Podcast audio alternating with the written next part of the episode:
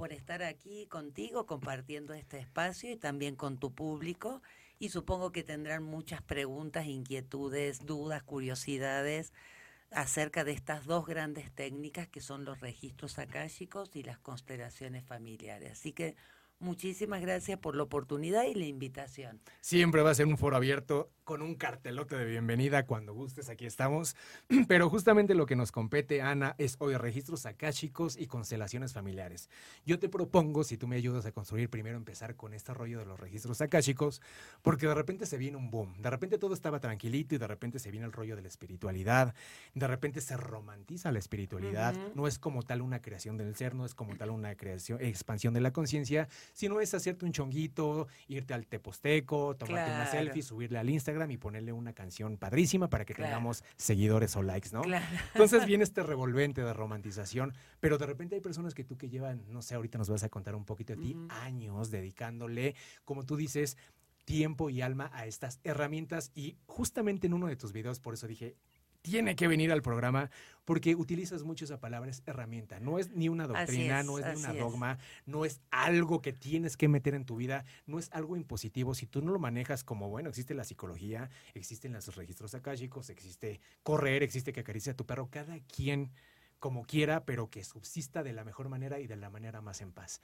Para que nos expliques con tu experiencia, Ana, ¿qué son los registros akáshicos? Bueno, mira, mm, ya como tú bien dijiste, ya llevo 15 años con esta herramienta y es una herramienta porque el ser la utiliza y no utiliza el ser, justamente de eso se trata. Y como bien decías tú, mucha gente cree que ser espiritual es subir al monte, saber el significado, no sé, de los cuarzos, hacer meditación de vez en cuando. Y en realidad la espiritualidad es para vivir en este plano, es absolutamente pragmática. Es para que toda la información, porque los registros akáshicos son un campo de información, la palabra akasha quiere decir éter, quinta esencia, antes de que algo exista en el plano físico eh, de la materia, líquido, sólido o, gaseoso, existe en ese campo sutil y accedemos a ese campo de información a través de una persona que oficia como canal de esa información.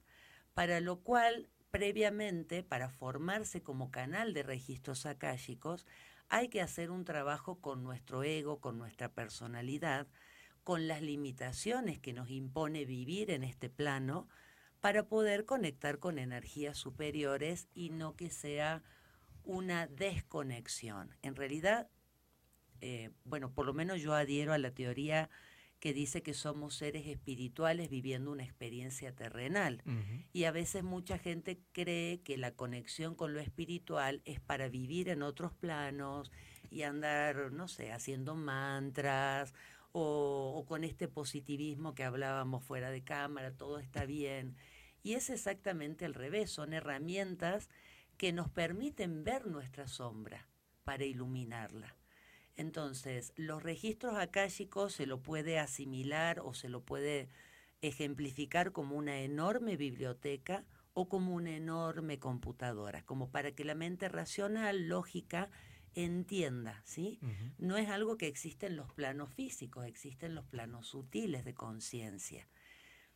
Y como toda biblioteca o como todo lugar tiene sus propios guardianes y sus propios seres, al igual que la biblioteca de la UNAM, por ejemplo, pues cualquier ciudadano puede ir, deja su identificación y pide un libro y tiene personas que lo asisten para llegar a ese libro.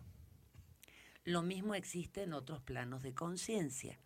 Entonces, ser un lector de registros akáshicos es un camino primero de transformación personal, primero de quitarse velos, limitantes, creencias erróneas, mitos, miedos, incredulidades y miles de condicionamientos más. ¿Para qué? Para poder conectar con nuestro lado más evolucionado, que también lo tenemos, y de ahí a otras dimensiones de conciencia, porque que nosotros no veamos las otras dimensiones no significa que no existan. Al igual que no vemos el Wi-Fi, pero todos nos conectamos al Wi-Fi. Claro. ¿sí? Los planos invisibles tienen su existencia y han preexistido. Nada más que la soberbia humana nos hace creer que nosotros todo tiene que encajar en nuestra mente racional. Todo lo tenemos que entender, comprender, dominar. Desde Descartes a esta parte que dijo pienso, luego existo, los seres humanos creemos que si no encontramos la razón de algo, eso no tiene una razón lógica, no tiene una explicación, por lo tanto lo desacreditamos. Y en el momento eh, histórico y planetario que vivimos, lo que necesitamos es integrar nuestros recursos, integrar esta mente racional, lógica, analítica a nuestro, a nuestro otro hemisferio. Porque si no, el universo se equivocó, nos dio dos cerebros, izquierdo y derecho, y entonces nos sobra uno. ¿Qué hacemos? Bueno, no, lo tenemos que usar a nuestro favor.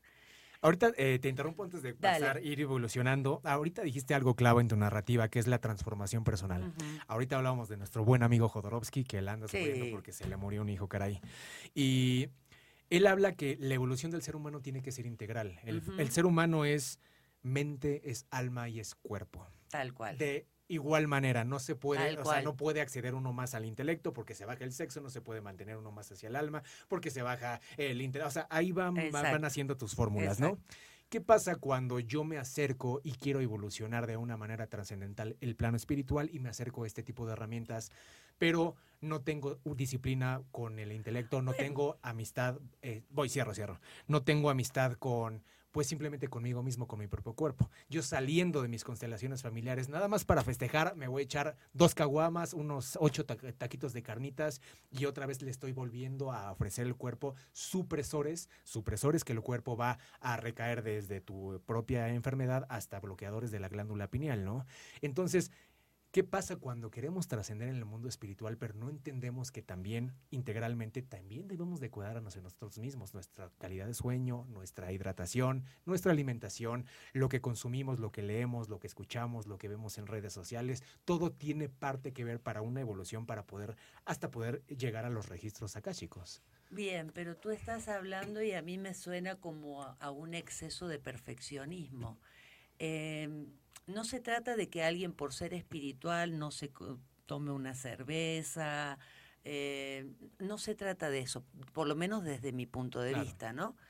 Eh, el proceso de transformación que se hace cuando uno empieza el camino de ser un lector de registros akáshicos es una transformación de los condicionantes. Y el exceso de perfeccionismo nos habla de una falta de aceptación de nosotros mismos cuando creemos que tenemos que ser algo diferente a lo que somos. Y para eso no hemos venido, o que todos tenemos que tener la misma comportamiento.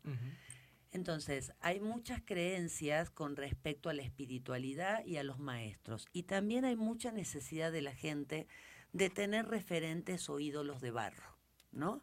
Y de seguir al maestrito y de hacer cosas. Mucha gente cree que ser espiritual es levantarse, hacer el saludo al sol, ¿no? Eh, bueno, después encender un incienso, andar paz y amor, que, que ser espiritual es no enojarse, y al contrario, ser espiritual es buscar en, en la naturaleza más corrompida del ser humano, más corrupta del ser humano, buscar aquellos condicionantes para ir más allá. La espiritualidad está para recordar que somos dioses creadores de nuestra realidad. Y no es para quedar bien con el entorno, que te acepten o tener más dinero. Mucha gente busca la espiritualidad por el tema de la abundancia y, y, siguen condicionados al dios dinero. Entonces, ¿cuál es, ¿de qué espiritualidad estamos hablando? Claro. Hay que ver cuáles son las líneas, cuál es el concepto que cada quien, desde qué vertiente estamos mirando este concepto de espiritualidad porque si no es una herramienta más para juzgarnos unos a otros, ¿no? O este juicio, el otro día en, una, en un evento, pues yo estaba al aire libre y fumando, y una persona me dice, ay, ¿cómo puede ser? Tú eres lectora y fumas, ¿y qué tiene que ver? O sea, cuánto error, ¿no? O sea, ¿qué se supone? Que tengo que ser perfecta, comer, ser vegana y todas las cosas que se supone que deberían llevarnos a una espiritualidad. La espiritualidad es mucho más compleja que eso. Claro. No se trata de rutinas diarias, de si como carne, si no como carne, si hago meditación o no hago meditación, es nuestra esencia. Claro. Esas son técnicas, son herramientas. Desde mi punto de vista, la transformación que te ayuda a lograr los registros akáshicos es ir quitándote estos velos condicionantes de la cultura, del país, de la ideología, lo que traemos como alma, para ir conectando cada vez más con esa divinidad en nosotros, sin ninguna connotación religiosa, simplemente lo que somos por derecho divino, con esta parte de divinidad. Entonces todo lo demás es un accesorio, si eres vegetariano, si no, si fumas, si, si tomas ayahuasca, en realidad ese no es el objetivo desde mi punto de vista de la espiritualidad. El programa pasado justamente viene un representante de la espiritualidad. Lo pongo arriba de la mesa, a ver si lo podemos llegar a, construir, porque también hablamos sobre la parte bioquímica del ser humano y la parte neuronal del ser humano. Muchas veces a mí me tocó ver en constelaciones familiares personas que explotaban, no, no, no podían con el sentimiento porque se iban con el padre, se iban con la madre. Estos movimientos involuntarios sacan muchísimo de onda, pero también podemos caer en cuenta que a lo mejor una depresión puede ser exceso de cortisol o una ah, mala una, o una mala hidratación o a lo mejor este eh, este, retención de insulina, son muchas variables que bioquímicamente te pueden llevar hacia celotipia, hacia, hacia la ira, hacia depresiones. Entonces, yo no me refería tanto como al rollo de tienes que ser perfectito en el rollo espiritual y ponte tu poncho y hazte tu claro. Y no, no, pero esa parte integral que así como uno aporta su intelecto, aporta su alma con una meditación o como él elija. A lo mejor abrazando a su perro es un acto de amor dadivoso que nos da oxitocina y a lo mejor es un mantra de meditación que ejerce amor. Y la misma parte de su cuerpo no es que dejemos de fumar, no es que nos dejemos veganos, pero a lo mejor cuando uno no atiende su la parte biológica y la parte bioquímica de su cuerpo y a lo mejor se revienta ocho coquitas al, al, año y trae un exceso de, de, de, de glucosa en la sangre, recae directamente. Entonces, ¿cómo sabemos si a lo mejor estamos llegando en un estado catatónico a este tipo de herramientas porque me siento mal, porque estoy depresivo, porque no salgo de la cama, porque no le encuentro sentido a mi vida, estoy en un existencialismo, en un nihilismo profundo? ¿Cómo podemos saber en esta parte intuitiva del ser humano con tu experiencia, si no simplemente es algo bioquímico de lo que yo estoy consumiendo diario en alimentos y en libros, en series y en películas, o algún llamado? Porque yo también creo mucho en el llamado.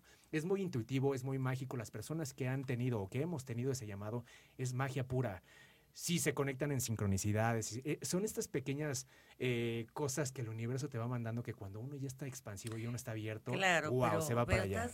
me, da la sensación que tenemos que separar lo que es herramienta de lo que es acción, de lo que es un problema ya materializado. Estas herramientas como los registros akáshicos y las constelaciones trabajan en los planos sutiles de conciencia, no cuando ya el problema está materializado. Ahí necesitas a alguien que te resuelva un problema, porque mucha gente llega a la consulta y, y, deposita en el terapeuta, en el constelador, en la terapia, deposita esta expectativa de sálvame. Claro. ¿No?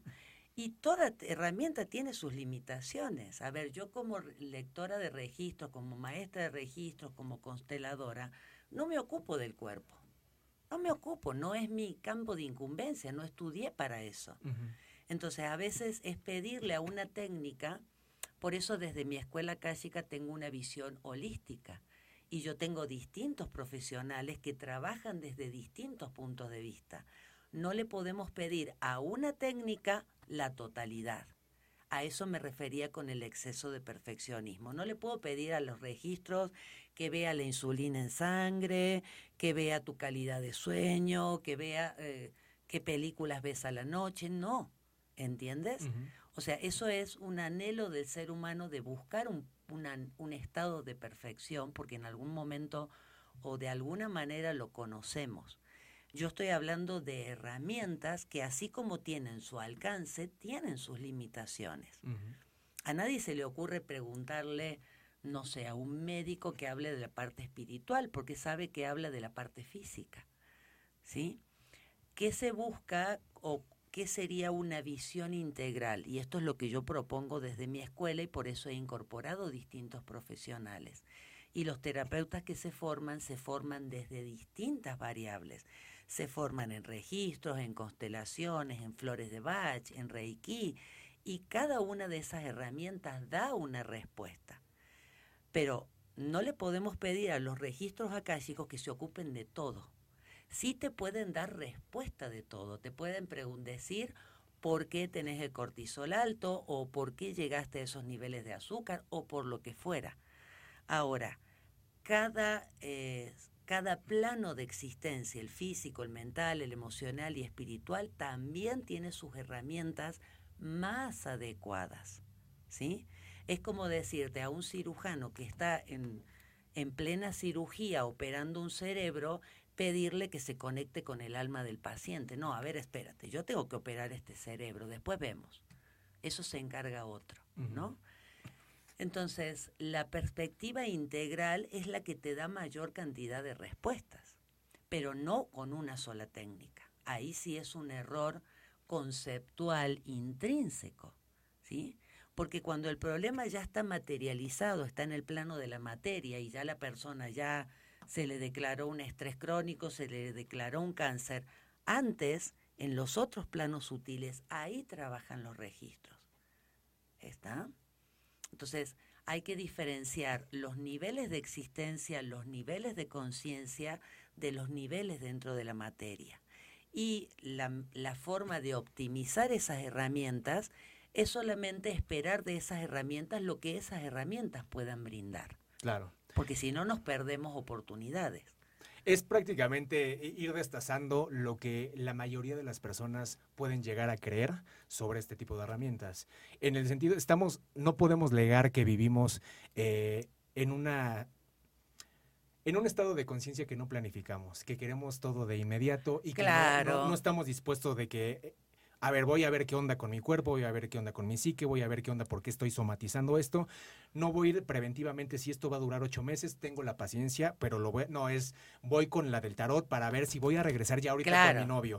voy con la, de la limpia porque me estoy sintiendo mal y seguro mi vecina me está haciendo un mal de ojo. Todo lo queremos de una manera inmediata. Claro. Y este tipo de herramientas también se pueden prestar a esto, que yo me puedo acercar a ti. Pero no. Como un sí, pero no. no. Pero la creencia general es como de un modo, este como poder ver el futuro como una bola mágica es voy a ver si puedo acceder, a predictivo es la palabra, gracias, como yo voy a acceder a los registros akáshicos para ver si voy a conseguir esposo o esposa, ¿no? Entonces ahí sí, ah, pues si nos puedes mm, corregir realmente. Sí, totalmente, porque en realidad no cualquiera llega a una consulta de registros akáshicos. Lamentablemente sí hay cosas que son más selectivas, ¿no? Normalmente las personas que llegan a los registros akáshicos porque ya tienen algún tipo de trabajo, ¿sí? Ya llegan. O les da curiosidad, pero a veces la misma energía es demasiado fuerte. Y si alguien viene con temas predictivos o la necesidad de resolver, en la misma consulta los guías, sus maestros y sus guías espirituales se encargan de poner orden en esas creencias. La misma energía em, empieza a poner orden. Y la persona o hace las preguntas correctas o directamente cree que pues no le sirvió la consulta. Y está perfecto porque a no ser que vendamos agua o oxígeno no hay nada que sea universal ¿eh? lo que a una persona le puede servir a otro no. Entonces es lo primero que yo explico en la en el curso de registros. Los pacientes o las consultantes o los clientes que van a llegar a ustedes no van a llegar por error de diseño en el universo, van a llegar porque hay una cierta coherencia en el universo. Entonces, en ustedes está también explicar cómo funciona esta herramienta. Por supuesto que la gente quiere respuestas mágicas, ¿no? Pero al igual que una planta, yo le puedo dar todas las condiciones que quiera para que crezca, pero necesito un tiempo a que crezca. Entonces, en mi experiencia lo que me ha pasado es que no cualquiera llega a hacer una consulta o a interesarse en los registros akáshicos. Y eso está perfecto, porque gracias a Dios hay miles de herramientas más, cada una con su limitación y con su alcance. Claro. Si bien los registros akáshicos es una forma muy universal, digamos, de obtener información y yo puedo preguntar desde el origen de una galaxia, hasta el origen de un tumor, hasta el origen de la vida misma. Cualquier respuesta se puede dar en los registros akáshicos. También es cierto que no a todo el mundo le sintoniza. Esa es una de las razones por las cuales muchas personas a veces hacen un curso o van a hacer un curso de registro y terminan no pudiendo canalizar. Me ha llegado muchísima gente bajo esas condiciones. Y eso es porque no han atravesado el proceso de transformación personal. Justamente ahí hacemos una pequeña pausita porque nos hablan en muchos podcasts y en estos nuevos coach que están saliendo hasta por debajo de las piedras de la expansión de la conciencia. Nos hablan muchísimo de tener conciencia, pero también ahí estoy captando un pequeño error que las personas que escuchan estas palabras de expansión de conciencia o elevación de la conciencia, luego luego se van con el arcángel Gabriel o con Diosito, con algo. Pero aquí hemos dicho muchas veces, simplemente es hacer consciente algo. Exacto. Si tú haces consciente que la Coca-Cola te hace daño, ya elevaste un poquito tu conciencia porque ya eres consciente de un poquito algo. Entonces, en estos niveles de conciencia, por ejemplo, ahorita que también estábamos hablando de Jacobo Greenberg, él dice, en esta latiz, en esta red de información hipercompleja, que yo lo ubico más o menos como lo que tú nos dices, los registros akáshicos, que ahí está toda la información, ¿no? Pero dependiendo nuestro estado de conciencia, ahí están las ventanas para todos, ahí están las puertas para todos, pero dependiendo tu estado de conciencia, cuando la vas elevando puedes ver, ay, esta ventana, ¿de dónde apareció? Ahí siempre ha estado nada más que ahorita tu trabajo te llevó a verla y esa ventana y esa información y ese registro, estos planos de intuitivos, o sea, son varias cosillas. Pero si nos pudieras ayudar para que la gente nos pudiera entender realmente el estado de conciencia, y este pequeño puente que se lleva a la espiritualidad, porque también estamos muy acostumbrados a solo el psique, el estado de conciencia es hacerte consciente, cuadrado y se acabó.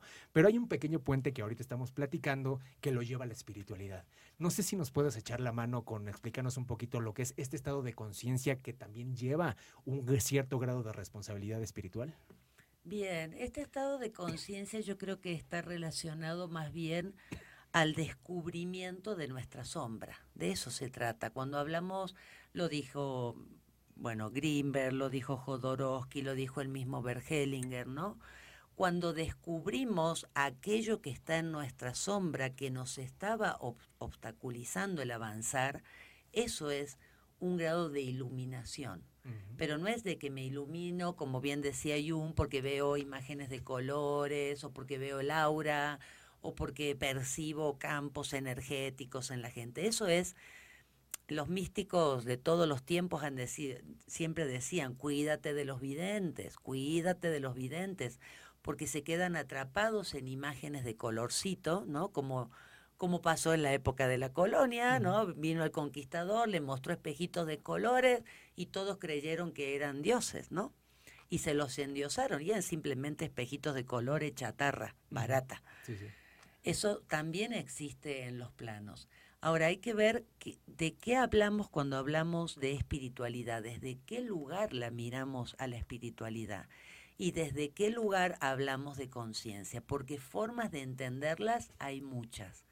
Ahora, desde mi punto de vista, la espiritualidad es para vivir mejor en este plano y para recordar esa divinidad que hay en nosotros hechos a imagen y semejanza de Dios. Dios es el creador de la realidad externa, total. Nosotros no tenemos ese nivel, pero sí podemos crear nuestra propia realidad. Y para eso usamos la palabra y cómo somos coherentes entre lo que pensamos, sentimos, decimos y hacemos. O sea, es, desde mi punto de vista tiene más valor una persona con coherencia interna que otra persona supuestamente con un grado elevado de espiritualidad. ¿Quién te puede medir eso? ¿Quién puede decir yo soy evolucionado y tú no? ¿Desde qué lugar lo podría decir alguien? ¿No? Como, como dice un gran, un gran mago, eh, José Luis Parise, ¿no? Saber sabe cualquiera, mírale la vida. Claro. Mírale la vida, porque ahí está la maestría del ser ahí está toda esa información que viene de los ancestros, de los antepasados, de todas las culturas iniciáticas del planeta. ¿Sí? Los místicos dicen eso, mírale la vida, no importa lo que sabe o no sabe, cómo lo puede aterrizar a su vida. Y en eso yo coincido, pues soy una persona altamente pragmática, o sea, ¿para qué me sirve un concepto de espiritualidad si yo no lo puedo aterrizar en mi vida? Si sigo una y otra vez tropezando con la misma piedra. Entonces, hay muchas cosas a cambiar, muchas creencias a cambiar. Y esto que tú dices, mucha gente llega a las terapias ya desahuciada porque no pidió ayuda a tiempo, tiempo y llega en estado deplorable, casi moribundo emocionalmente, por decirlo así. Y obviamente deposita o proyecta en el terapeuta esta necesidad de ser salvado, pero también es un arquetipo. Eh, eh, víctima, victimario y salvador es un arquetipo del inconsciente colectivo, ¿no? Y caemos en esa trampita. Entonces siempre las personas van a estar buscando algo mágico, porque de hecho el pensamiento mágico es un resabio que está en nuestro psiquismo y está en nuestra memoria celular también. O sea, somos mucho más coherentes de lo que creemos y actuamos desde ese nivel de coherencia entre mente, sentimiento y pensamiento y así nos va, o para bien o para mal. No sé si responde a tu. No, claro, ¿no? además este, los, los oyentes son los que ahorita están anotando a mil por hora en este constante bombardeo, Ana, en que la búsqueda del ser humano llega a un punto en que ya no sabe qué está buscando, pero sigo buscando. En este ahora búsqueda de la elevación, porque se está este, fragmentando mucho el materialismo por un lado y están saliendo brotes de espiritualidad por todos lados. Y todas estas personas, nuevos coaches, te dicen es que tienes que buscar y encontrar la elevación como si fuera una escalerita o un tabiquito o un ascensor, como para decir, me estoy elevando. Es tan multifactorial que hasta me parece irresponsable eh, tratar o poner a buscar a la gente cierta, este, cierta evolución. Es que no hay que buscarlo, hay que crearlo. Ese es un pequeño detalle. Cuando alguien te dice, busca en tu interior, en tu interior no hay nada a no ser que lo vayas a crear. Porque todos nacemos como bebecitos y desde el nombre nos ponen de afuera, nos dicen esto es frío, esto es calor, esto es bueno, esto es malo, acá se vive así, acá se piensa así.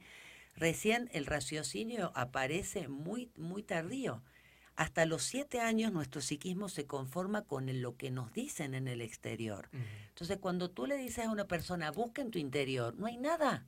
Hay que decidirlo, hay que crearlo. Para, para rematar la pregunta, eh, ahí tenemos este libro de La insoportable levedad ser de Milán Kundera, ¿no? Que al ser humano realmente se nos hace imposible la levedad. ¿En qué consiste la levedad? Simplemente el existir y alimentar el ser sin nada más. Entonces, también nos dice esta corriente que podemos alimentar la, zona espiritual desde la levedad y de hecho es algo imprescindible, mirar hacia adentro, salir de la pertenencia, poder leer nuestros pensamientos, poder ser empáticos con nosotros mismos, primero ver hacia nosotros mismos para ya después hacer una proyección del inconsciente hacia el afuera.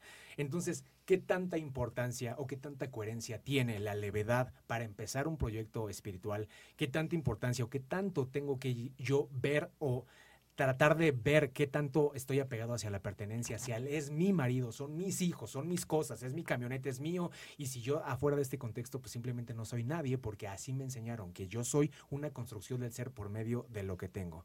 Para empezar estos caminos es, es necesario, como nos los pintan, dejar ir todas estas cosas y empezar una vida en levedad, porque también hay, como la espiritualidad, como el budismo, te hablan mucho de la soledad y de la solitud, que son dos cosas como diferentes, pero recaen siempre en una soledad.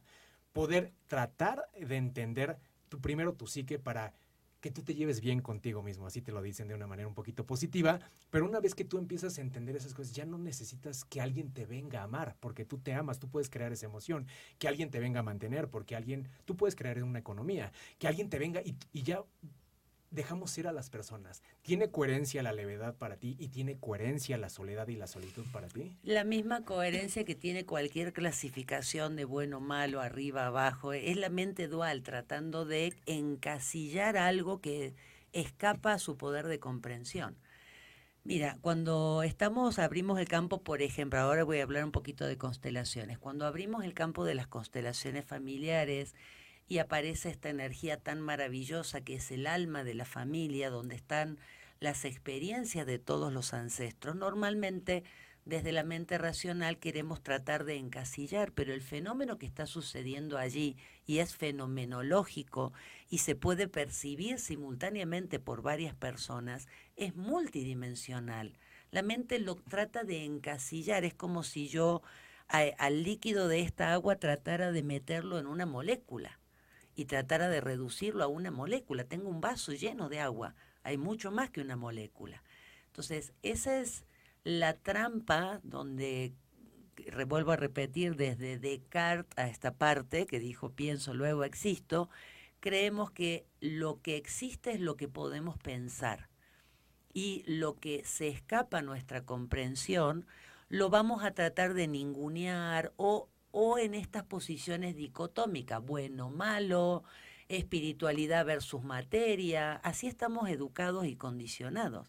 Pero, por pero hay que salir, Greenberg, pero hay que salir de esa dicotomía. sobre esa dicotomía, ¿tiramos la teoría sintérgica? O sea, porque la teoría sintérgica justamente habla de Yo la... creo que hay que tirar todo lo que no nos sirva. Todo, yo creo que hay que vaciarnos en lugar de, de llenarnos. Hay Entonces, que vaciarnos. ¿apoyamos la levedad? Pues yo apoyo la vida plena. No sé si es ser. Si la voy a lograr a través de la levedad, yo usaré la levedad. Si la voy a lograr a través de otra cosa, yo uso otra cosa. Vuelvo a insistir en el concepto de separar las herramientas del ser y de no que casar. Yo no me caso con ninguna teoría.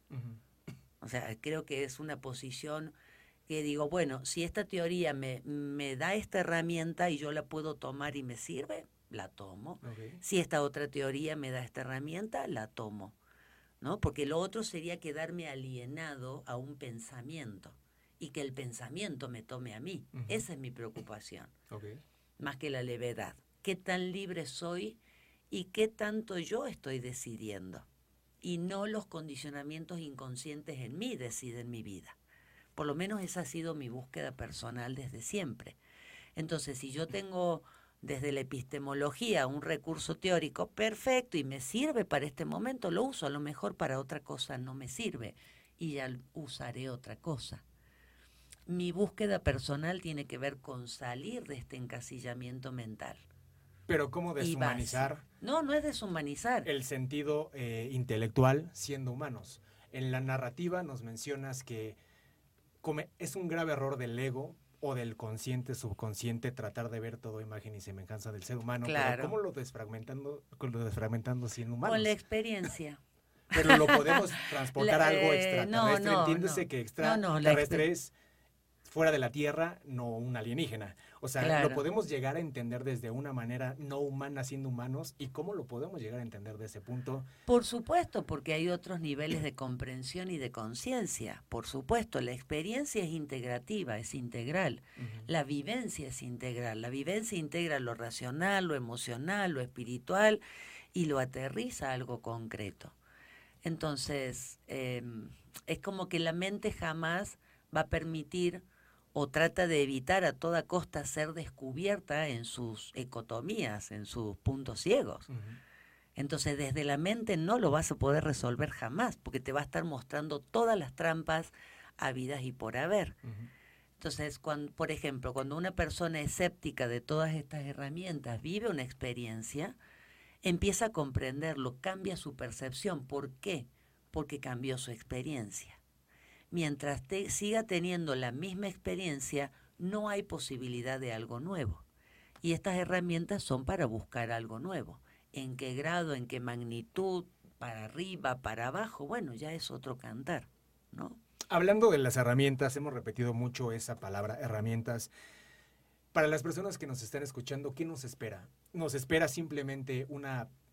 En las meditaciones que yo he hecho sobre registros akáshicos, es que no son generalmente... meditaciones, para Bueno. empezar. No, no, Ah, no. Entonces ahí no, podemos no. corregir porque Claro, hay no un, son gran, un meditaciones. gran nicho que lo presenta como meditaciones que tú- tú, llegas a un plano meditativo, tu mismo subconsciente te puede dar ciertas respuestas. Entonces, ahorita aclarando esto, lo primero que te dicen es, yo no recomiendo que hagas justamente preguntas como si vas a regresar con tu ex, sino simplemente pues cuál es el origen de la vida o cosas un poquito más profundas. Nos espera simplemente tratar de tener un, un vaivén con la fuerza galáctica, con la fuerza expresiva cuántica, como lo queramos llamar, o nos espera eh, una plática contigo, nos espera un plano de meditación, nos espera que nos enseñes a respirar, nos No. espera, ¿qué nos espera realmente en una sesión Los de registros registros akáshicos? akáshicos son una canalización. O sea, formarse como lector es dejar que tu personalidad quede fuera y tú simplemente conectar con ese campo de conciencia y transmitir la información de acuerdo a lo que te es permitido conocer. No es una meditación, no, o sea, todas las personas normalmente si nosotros viviéramos en el Monte Everest y no tuviéramos el estrés de la Ciudad de México con el caos de autos y viviéramos en estado meditativo, accederíamos normalmente ese campo de información porque todos podemos acceder. Con los registros akáshicos y formándose en la formación, uno tiene una llave para abrir una puerta directa a esa experiencia. Uno está despierto, uno está con los ojos totalmente, Totalmente, totalmente. es más, estás más despierto que nunca. No, no te vas a otros planos, al contrario, esa energía de otros planos la aterrizas aquí. ¿Y la aterrizas para qué? Para acomodarla a esta experiencia de vida, no para irnos, porque es facilísimo. Y evadirnos de esta realidad es lo más fácil del mundo. Nos evadimos con el celular, con mil cosas, ¿no? Con el alcohol, con la fiesta, con lo que sea nos podemos evadir. Pero se trata, es una herramienta que permite que tú seas un canal, igual que una manguera, donde baja la información y tu personalidad se mantiene al margen. O sea, no es la opinión de Ana Miotti, sino la conexión entre los guías espirituales, se genera un campo en una lectura, se genera un campo electromagnético entre los guías, maestros y seres queridos de esa persona, los guías, maestros y seres queridos del lector. Y entre ambos la, cada respuesta que te pueden dar a los registros sirve tanto para el lector como para la otra persona, es dar y recibir al mismo tiempo. La persona está totalmente consciente, con ojos abiertos, no tiene que ver ni con respiraciones, ni con aprender a meditar, ni con saltar, ni con brincar. Tiene que ver con acceder a ese campo de información donde ahí no hay dualidad, no hay juicio, ¿sí? No hay condena, hay simplemente, es como decir, yo desde el plano consciente miro mi vida desde el ojo de una cerradura, de una puerta. Cuando yo abro los registros, ese espectro se me amplía y puedo ver las interrelaciones entre los hechos de mi vida, comprenderlas, entenderlas, decodificarlas y sanarlas. O sea, es para iluminar toda esa sombra. También hay otro error de gente que cree que los registros akáshicos sí o sí tienen que ver con vidas pasadas. No, primero empiezan por tu vida actual y te muestran en tu vida actual dónde están las trabas. Siempre hago la aclaración, no es una técnica para todos, porque es una técnica muy confrontativa. Nunca te va a decir lo que tu ego quiere escuchar. Que tú eres un ser de luz, que viniste a este mundo a evolucionar y que con que tú digas yo puedo, ya lo resolviste. Te van a marcar en donde más te duele, te van a estar diciendo. Porque para nosotros humanos, pues somos miserables, pero para el universo somos eso, dioses creadores. Entonces nuestros guías y nuestros maestros respetan esa posición. Y si el Dios creador Josué dice que yo quiero hacer esto, te respetan. ¿Tú cómo, eh, cómo podemos evolucionar también en, otra, en otro manifiesto de Jodorowsky? Eh, lo entrevistan y dicen, ¿Tú, ¿usted maestro conoce a Dios? Y dice, claro, lo estoy viendo porque tú eres Dios. O sea, este mecanismo de desde que nacemos estamos programados para siempre estar abajo de alguien, ¿en qué tanto nos afecta? Totalmente, todo, en Nacemos y Dios es mejor que nosotros, después nuestros papás son mejores que nosotros, después nuestros maestros en toda nuestra etapa escolar son mejores que nosotros, después nuestra pareja posiblemente va a ser mejor que nosotros y después nuestros hijos se van a quedar con el resto de tu vida y al final fuiste una persona que siempre fuiste segundo, tercero, cuarto, quinto sexto.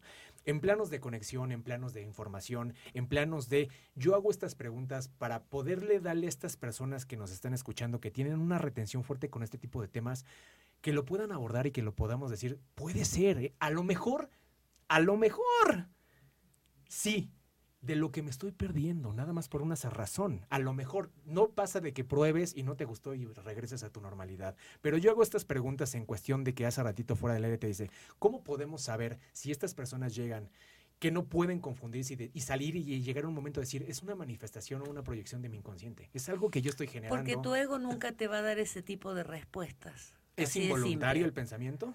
No, no es involuntario, es, es una experiencia de decir y poder poner en palabras, que es lo que hace el lector, decodifica información que está ahí. Y a veces, el, como lector, a mí me ha pasado cientos de veces.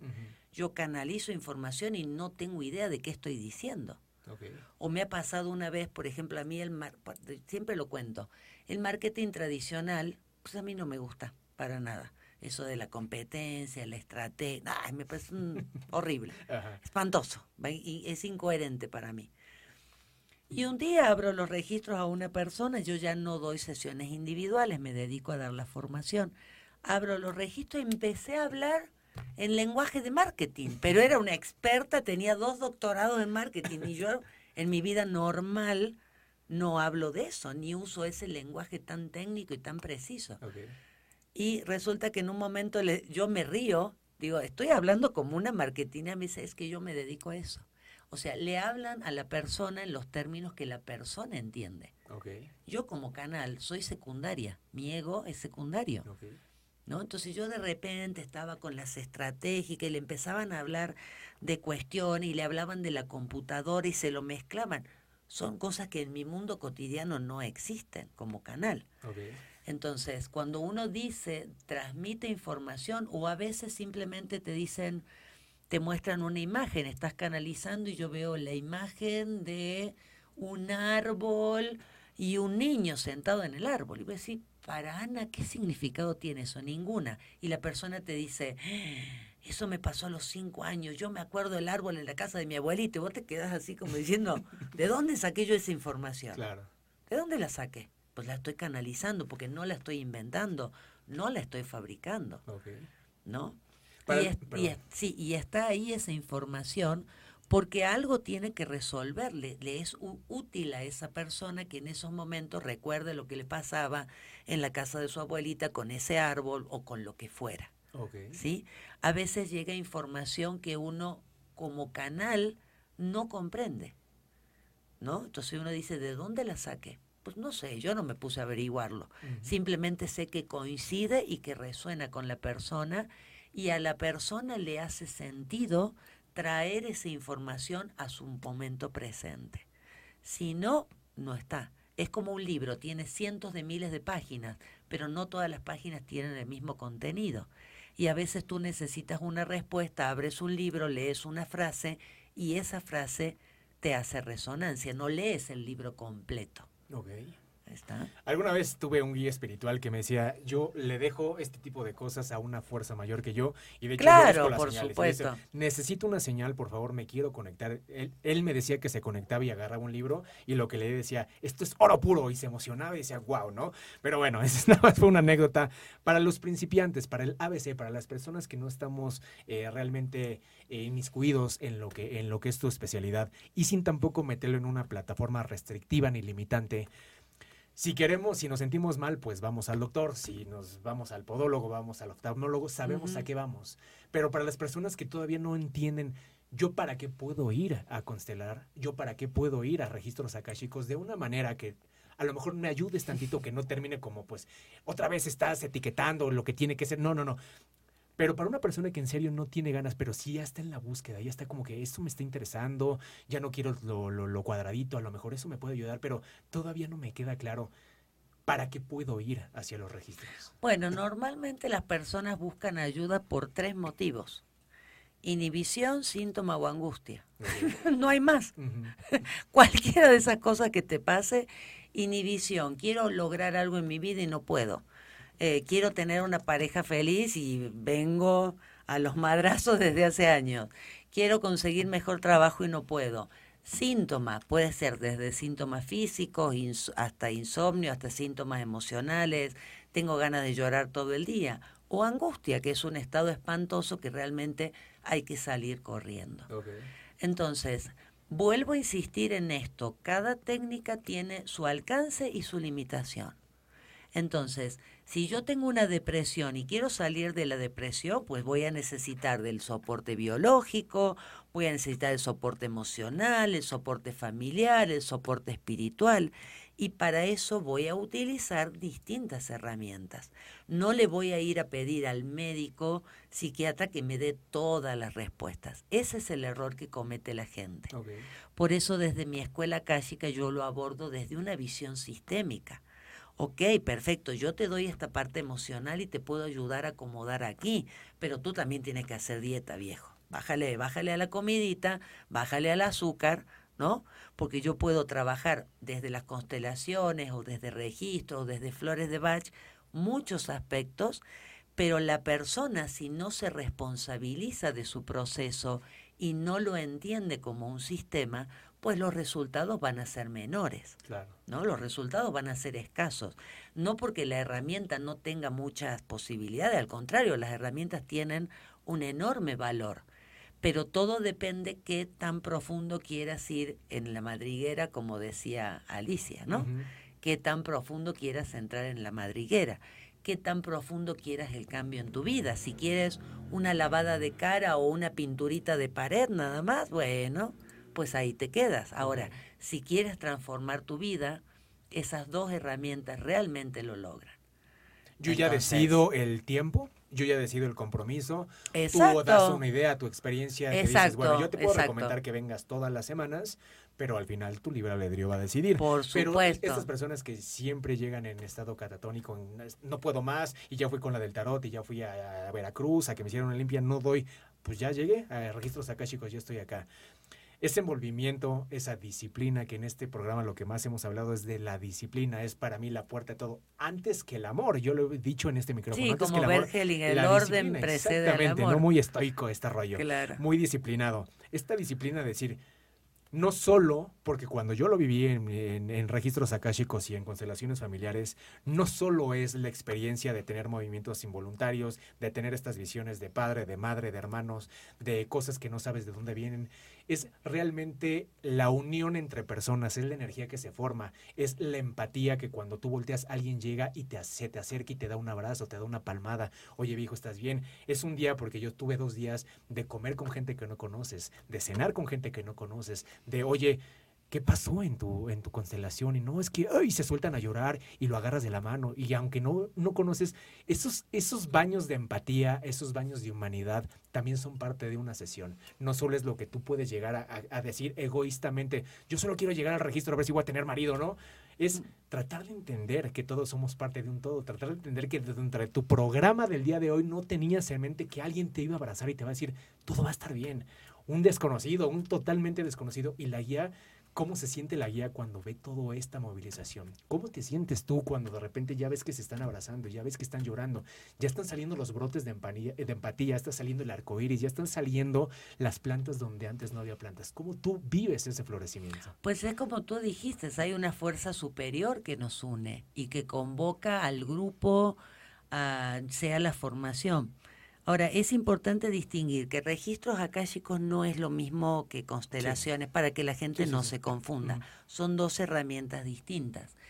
Pero es una sensación increíblemente maravillosa porque uno se da cuenta que las separaciones que, que supuestamente creemos que existen están solamente en nuestras limitaciones o que detrás de cualquier comportamiento que nosotros vemos como raro, como discordante, como bien decía el maestro Bergelinger, detrás de todo eso está el amor, pero el amor que se enredó.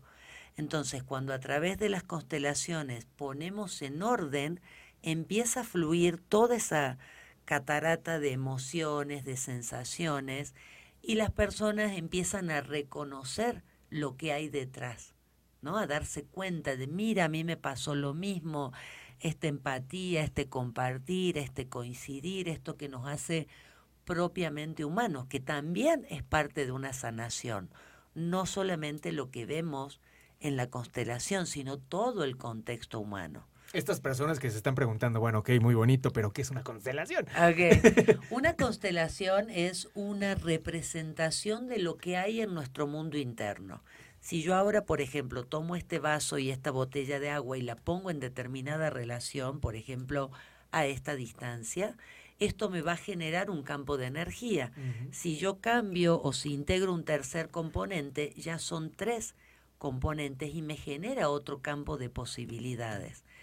Entonces, las constelaciones es un método creado por Bert Hellinger, un alemán, que fue teólogo, filósofo, vivió experiencias de comunidades y descubrió que los sistemas tienen ciertas leyes y que en la medida en que esas leyes sean respetadas, que básicamente son tres, en la medida en que esas leyes sean respetadas, nuestra energía psíquica, emocional y del alma se acomoda. Y al revés, cuando se enredó el amor, cuando la mamá, cuando la hija en lugar de estar en lugar de hija se pone por encima de su madre y quiere ser la madre de su madre y está revirtiendo ese orden, empieza a tener síntomas en su vida.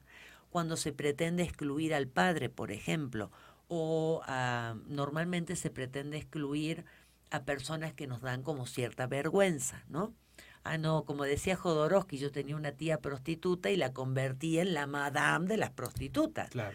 La realizó, ¿no? Lo que era un prurito para su familia, lo que era vergonzoso, él para integrarla a su vida y hacerla parte, la convirtió en su psiquismo en una madame, no era una prostituta cualquiera, ¿no? Entonces, todos los excluidos del sistema, cuando lo volvemos a poner en el lugar y acomodamos eso quiere decir configuración. La verdadera traducción no es constelaciones, sino configuración. Y el mérito de Bergelinger fue descubrir que todos los sistemas tienen su forma de equilibrio y de desequilibrio. Y mientras más respetemos la pertenencia, el equilibrio entre el dar y el recibir y la jerarquía, más equilibrio tenemos en nuestro mundo interior. Entonces, una constelación consiste en, hay personas que participan de una actividad grupal que van a representar distintos roles que yo tengo en mi mundo interior. Alguien plantea, necesito resolver un tema con mi hijo. Perfecto.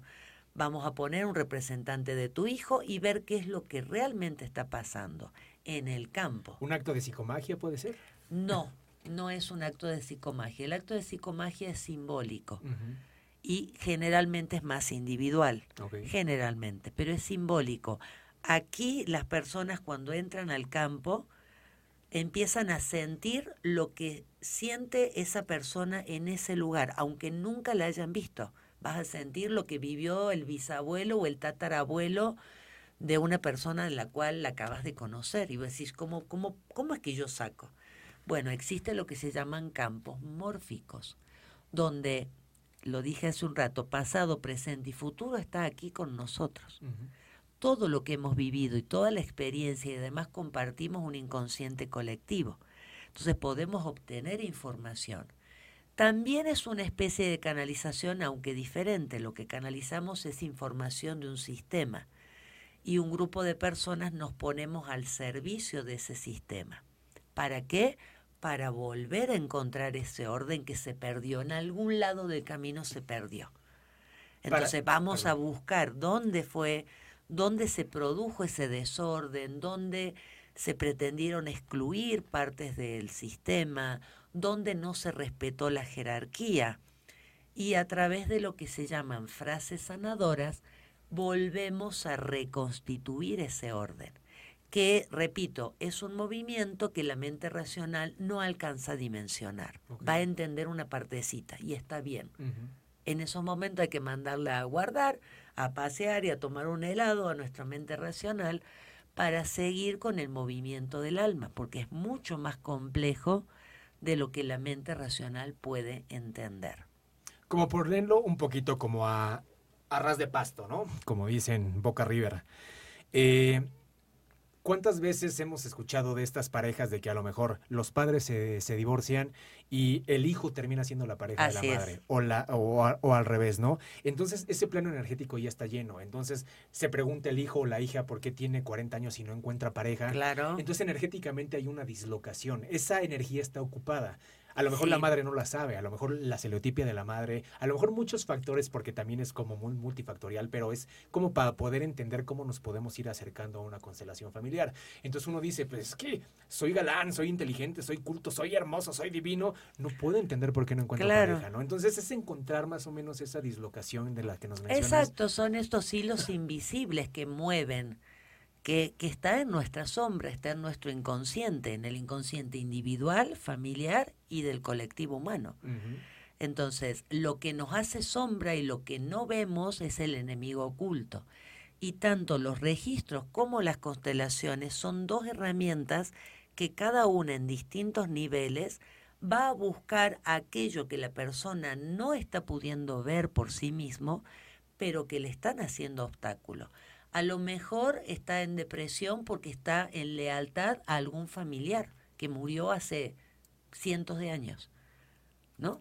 Ahí, y ni ahí, sabe. ahí, uf, qué bueno que me recordaste porque lo traía en la mente y tú mismo me lo recordaste. ¿Qué tanto peso tienen en el universo esas palabras? Ay, Porque, bueno, muchísimo. hay personas que dicen, el famoso a tu exnovia, ¿no? O a lo mejor en una vida pasada, yo te voy a amar para toda la Ay, vida. sí, en todas cual. mis vidas, Tal yo cual. te voy a amar. Ya lo hemos ¿Sí hecho. peso? Ya lo O sea, hemos, por realmente sí podemos supuesto. cortar ese las- ya déjame Por paz, o sea, estaba borracho, iba saliendo de un antro, te lo dije nada más de compas, pero a lo mejor si lo dices con una intencionalidad, a Claro. lo mejor también no puedes conseguir pareja o lo que sea, ¿no? pero porque tienes una lealtad. no solamente con las parejas, también hemos hecho lealtades y pactos con naciones, hemos hecho juramentos de por vida, de lealtad, y para el alma es atemporal, ¿sí? El alma registra todas esas experiencias.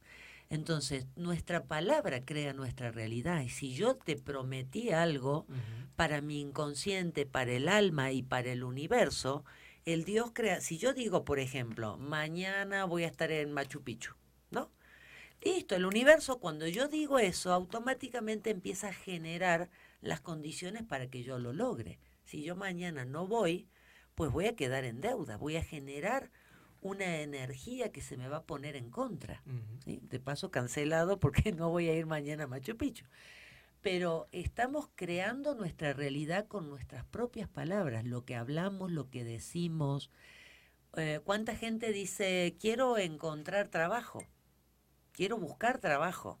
Quiero encontrar una pareja. Perfecto, encuentra dos, marido y mujer. Encontró pareja. Claro. Ahí está creado. ¿no? Quiero encontrar un buen marido, excelente, se va a encontrar todos los hombres casados y es tan buen marido que ni siquiera la va a mirar. Claro. Pese, pero ¿cómo si yo quiero encontrar marido, pero no te escuchas lo que estás diciendo? La Y la in- exactitud del decreto. Exacto, y, la- y la integración entre lo que digo y escucharme mientras estoy hablando, qué estoy diciendo, cómo estoy creando esa realidad con la palabra. Entonces las dos herramientas van a descubrir lo que hay en la sombra, lo que te está bloqueando, ¿no? Entonces, es un trabajo de integrar. Mientras más integremos nuestra sombra, más recuperamos esa capacidad de creación y más libertad tenemos para crear. Si no, realmente somos robots. Robots programados con comportamientos automáticos, al igual que está eh, programado un perro. Wow. O sea, para la gente que tiene perro y yo tengo mi mascota, uno se da cuenta que el comportamiento del animal es absolutamente limitado y predecible. Claro.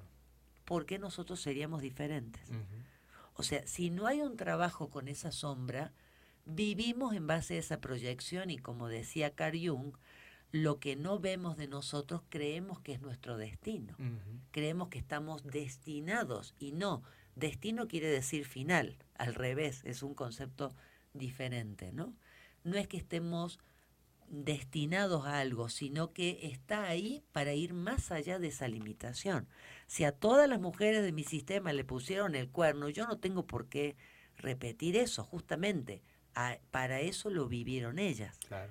Pero como no hacemos ese trabajo ni ese compromiso con nuestra evolución, con nuestro ser y con nuestro crecimiento, seguimos actuando en piloto automático y ni nos damos cuenta cómo esa programación familiar, cultural, mental, emocional, dirige nuestras vidas. De eso se trata la sanación, de tener cada vez más libertad para ser nosotros los que elegimos y no nuestros programas. Llámese programa la mente, llámese patrón inconsciente, llámese como se llame. Pero el objetivo es salir de esa programación. Alguna vez tuve la oportunidad de vivir algo que en su momento yo lo leí escalofriante, justamente en estos decretos o en estas programaciones o condicionantes. Tenía un amigo que su mamá siempre le decía, hasta que, hasta que no me des, hasta, que- hasta que no tengas un hijo yo me voy a morir. Ya era grande la señora, el, un amigo mío ya también ya estaba muy grande. En el momento que él tuvo el hijo, a las dos semanas la señora se murió. Claro, Entonces es justamente lo que nos Claro, están diciendo exacto. de que podemos seguir teniendo esta retentiva o esta retención de hay que, es una casualidad, tampoco te claves, o poder decir, y si sí, ¿de qué tanto me estoy perdiendo? O sea, de control de materia, de la latiz, de campos neuronales, de campos cuánticos, o sea, hay muchísimas cosas que nuestras propias limitantes humanas bueno, no eso ya es Disneylandia, digamos. Pero, eso ya es la parte, a mí me parece Disneylandia, ¿no? Porque, a ver, ¿de qué me sirve tener superpoderes mentales si yo no llego a fin de mes? ¿Estamos de acuerdo? Eso no es ser espiritual. Por eso vuelvo a insistir el concepto, por lo menos el concepto que yo tengo, ¿no? Mírale la vida. A mí no me digas que sabes hacer todas las posiciones de yoga, te sabes todos los saludos al sol, eh, sabes todo el significado de los cuarzos y de la runa, pero tu vida emocional es un desastre, tu vida de pareja es un desastre, tu economía es un desastre. Pero ¿por qué uno no se ¿de puede qué te proyectar sirve? Hacia, lo, hacia lo bueno? Pero ¿de qué te sirve el conocimiento si no lo estás aplicando a tu vida. Pero para estas personas que se quieren proyectar, o sea, ¿por qué tener una limitante humana de decir, esto es Disneylandia? O sea, ¿por qué no decir, quiero ir a Disneylandia y es más, quiero ir hasta Star Wars y quiero ir hasta donde pegue? Porque hay herramientas, existe eh, registros akáshicos, existe todas las, todas las herramientas que nos, o sea, si es un poquito por acá, un poquito por acá, y si puedo llegar a tener superpoderes como Pachita o como cualquier de estas personas, podemos llegar a acceder, pero volvemos a la disciplina, podemos, los decretos, cómo lo decretas, como, como tú nos dijiste, pues vas a encontrar maridos perfectos, pero de otras personas. Claro. o sea, ¿por qué no nos podemos ir condicionando que, como decía Jodorowsky, tú eres Dios, yo soy Dios? Mm, yo insisto en que se trata de vaciarnos de condicionamientos y no de sumar otros. Eh, en lo personal a mí no me interesa Disneylandia, o sea, durante una época de mi vida sí me interesaba ver el aura y las imágenes, hoy ya no me interesa porque no lo veo trascendental, porque no veo que eso me lleve a un objetivo personal que yo tengo, me interesan otras cosas. Y está bien, cada uno puede ir a Disneylandia, para eso está. Claro. ¿No? Eh, vuelvo a este concepto de no de la no dualidad, de tratar de ser lo más integrativos posible, de tratar de buscar las respuestas más integrales dentro de las limitaciones que tenemos. Claro. Dentro de esas limitaciones siempre hay posibilidad de acomodarnos a eso. Ahora llegamos al final del programa, lamentablemente. Siempre te digo, cuando se pone lo más sabroso el, chisme, se nos llega la hora. Aquí hay un, siempre he dicho que aquí hay un problema cuántico, en lo que allá afuera es una hora, aquí son cinco minutos. de volada. No, este, no, no queda más que, bueno, queda mucho que decir, evidentemente, espero que no sea la última vez que vengas a ese programa. Tienes claro que sí, carta abierta, la puerta está gigante para ti. Muy interesante lo que nos dices, y imposible, o sea, abarcar este temas tan, tan, tan complejos y con tanta profundidad en una hora.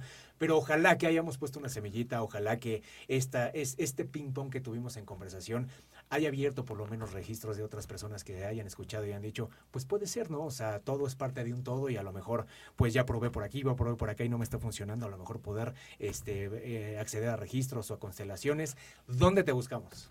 Pueden encontrarme en mi página web www.anamioti.com, en Facebook como Anamioti Registros Akáshicos o Escuela Akáshica, en Instagram, Anamioti Escuela Akashica. Pongan Anamioti y van y, y ahí sale. Y ahí sale. ¿Estás dispuesta como para ciertas personas te quieran echar un mensajito? ¿Tienes la disposición de contestar? Sí, claro que sí, claro que sí. Pueden por WhatsApp al 5555054123. Okay. Ahí me pueden encontrar o por alguna de mis redes.